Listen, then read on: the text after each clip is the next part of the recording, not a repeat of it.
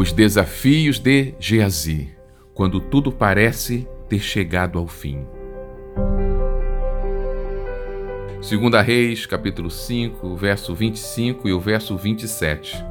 Então ele entrou e pôs-se diante de seu senhor. E disse-lhe Eliseu: De onde vem, Geazi? E disse: Teu servo não foi nem a uma nem a outra parte. Portanto, a lepra de Naamã se pegará a ti e a tua descendência para sempre. Então saiu de diante dele leproso, branco como a neve. Geazi, o braço direito do profeta Eliseu, escolheu enganar o seu mentor e se aproveitar financeiramente da situação. Já que Eliseu recusou os presentes de Naamã, uma escolha infeliz de Geazi trouxe consequências terríveis.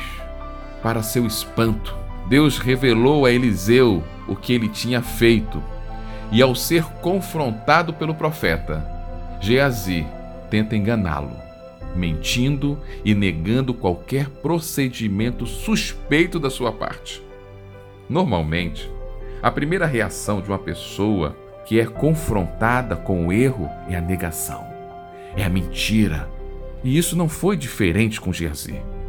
Mas o que ele não esperava era a dureza das consequências do seu erro.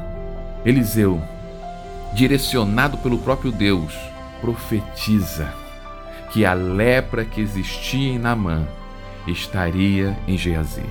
E pior, que agora a lepra seria uma doença que estaria no DNA da sua família. Parecia que era o fim de tudo para Geazi.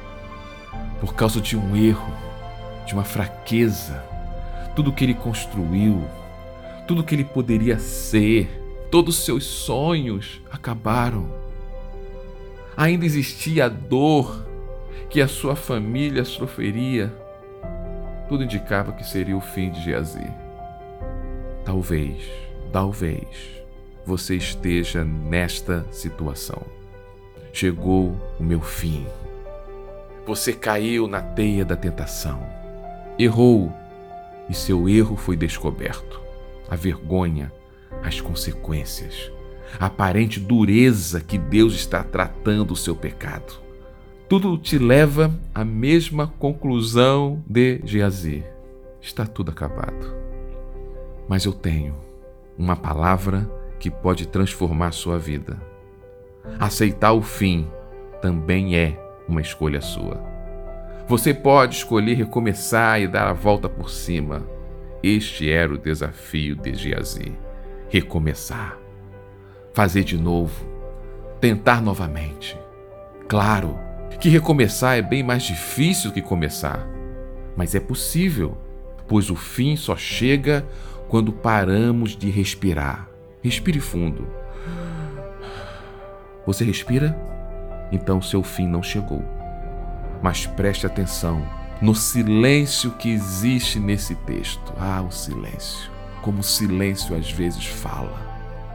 É no silêncio que podemos ver o início da volta por cima de Geazi. As palavras de Eliseu foram duras demais. Mas Geazi ficou em silêncio. Não se fez de vítima, não questionou a dureza das consequências do seu erro, não tentou negociar um castigo menor, não se revoltou com o profeta ou com Deus, apenas ficou em silêncio. Sabia que tinha errado e que merecia o castigo. Se você deseja dar a volta por cima e ver Deus transformar sua maldição em bênção, seu erro em aprendizado, seu pecado em uma experiência que vai fortalecer a sua vida, faça o mesmo que Geazi aceite as consequências em silêncio. Sem vitimismo, revolta, chantagem emocional ou se afastando de Deus e da sua fé. É verdade. Será um período doloroso e aparentemente sem perspectiva. Mas lembre-se, ah, lembre-se. Foram suas atitudes que trouxeram a ira de Deus e as consequências do seu erro. E só as suas atitudes podem mover o coração do Todo-Poderoso em seu favor. Mexa com o coração de Deus. Acredite, ele tem um coração sensível, amoroso e misericordioso. Esta é mais uma reflexão para a vida, pois a fé vem pelo ouvir, mas a transformação pelo agir. Deus te abençoe.